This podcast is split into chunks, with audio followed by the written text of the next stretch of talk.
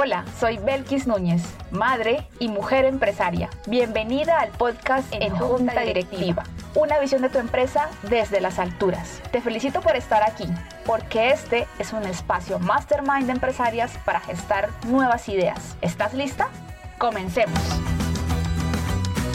Hoy vamos a hablar sobre las estructuras organizacionales y la importancia que es desarrollar este diseño a través de un programa o de un ejercicio consciente, porque realmente se trata de un proceso crítico, complejo, interactivo, que debe realizarse junto con el diseño de la estrategia, no antes, no después, porque realmente es muy importante. Vamos a traer sobre la mesa cinco estructuras que hoy están vigentes, algunas que recomiendo, otras que no, pero que es importante que revisemos. Pero antes quiero recordarte la historia de David y Goliat, porque realmente hace mucho sentido sobre lo que es el diseño de la organización. Tenemos que diseñar estructuras tipo David y no tipo Goliat. Si recuerdas la historia, Goliat era un soldado muy bien entrenado en las armas y en la guerra del ejército filisteo y se enfrenta contra David, que es apenas un pastor de ovejas muy joven, pero sí muy ágil, que logra vencerlo simplemente con una onda y algunas piedras.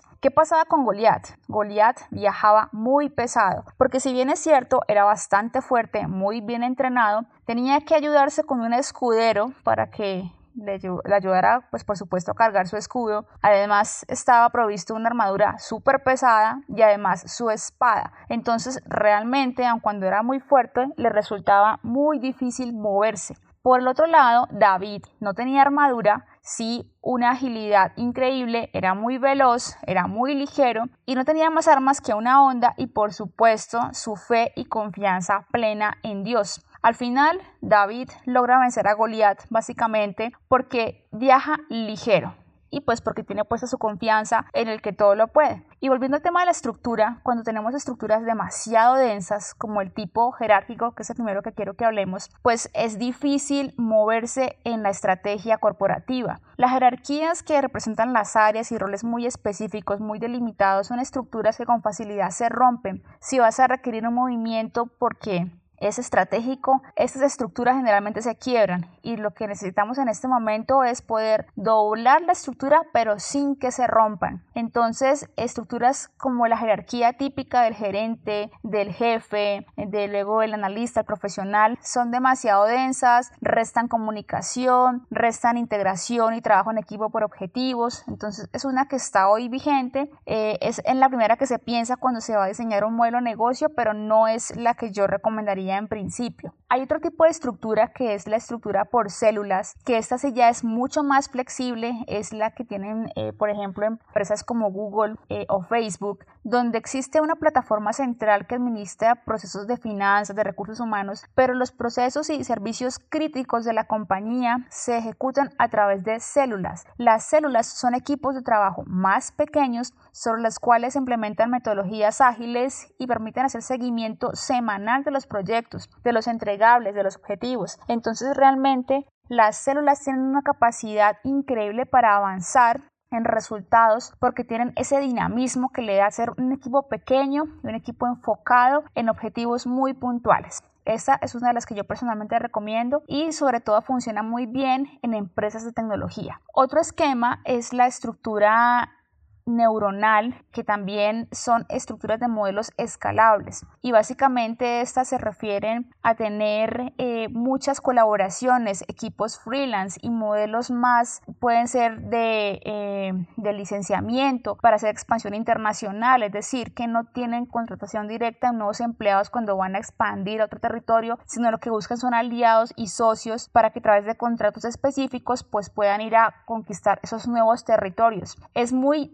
ligera porque no tiene la estructura como fuera una holding muy pesada con todo el esquema jerárquico, sino que al contrario está desprovista de toda esa estructura y se mueve más a resultados, más a temas de ejercicios comerciales, de metas y contratos de participación. Entonces son modelos bien interesantes cuando se pretende, por ejemplo, hacer justamente eso, expansión internacional o, o, de pronto en el mismo país a otras localidades, a otras regiones. Hay otro esquema que es la organización dual que en esta básicamente hay como dos grandes equipos de trabajo, uno que es el que se encarga de atender la operación hoy, que es el que está provisto de todo el equipo de trabajo para entregar y diseñar los productos que están ya vigentes, que están facturando. Y hay otro equipo, el número dos, que es el que respalda el futuro. Es el equipo de innovación el que está creando nuevos proyectos. Ese equipo vive en el mañana y en el pasado mañana. Es más estratégico, ya está diseñando lo que va a ser el futuro de la compañía. Entonces se está moviendo es más hacia escalar el negocio, pero pensando en lo que se avecina y en las oportunidades que va a crear. Está en investigación permanente. Es el equipo visionario que está anticipando todo lo que puede ser, que está modelando escenarios, que está diseñando nuevos productos, que está leyendo el mercado de hoy, pero para atender las necesidades que van a surgir en el mañana. es otro modelo bastante interesante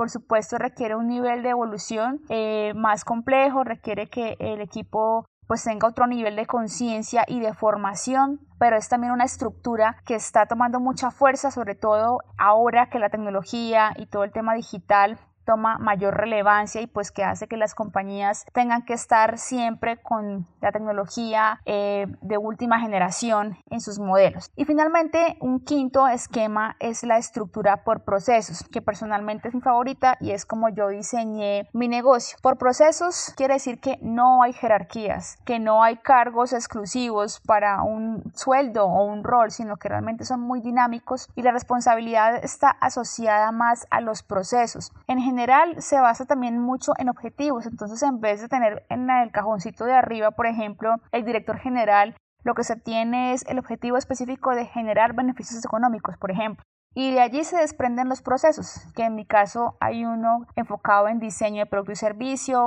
otro cajoncito es el de gestión de, ventas y gestión de la, de la comunidad, otro también de procesos es la fábrica como tal, que ya se encarga de la producción de los contenidos, de la prestación de servicios. El otro proceso es ya la entrega, la distribución. Entonces, el tener procesos te da más visibilidad, te conecta más el negocio, te conecta más el equipo porque estás integrando objetivos, estamos trabajando todos hacia un fin común y también estamos considerando colaboraciones, outsourcing y personal freelance. Entonces, nuevamente, el mensaje es que al final del día tenemos que viajar ligeros. Y para esto junto al diseño también hay que incorporar tecnologías de uso compartido, hay que promover el aprendizaje para que se puedan generar mejores interrelaciones y también segregar tareas acá en los procesos pues se da mucha visibilidad sobre todo de lo que se espera de cada uno, de cuáles deben ser los entregables, los objetivos finales y por eso mismo al dar enfoque al equipo de trabajo es más sencillo llegar al resultado. Al final la gran conclusión es que independientemente del esquema que selecciones para tu modelo de negocio, tiene que ser un ejercicio que esté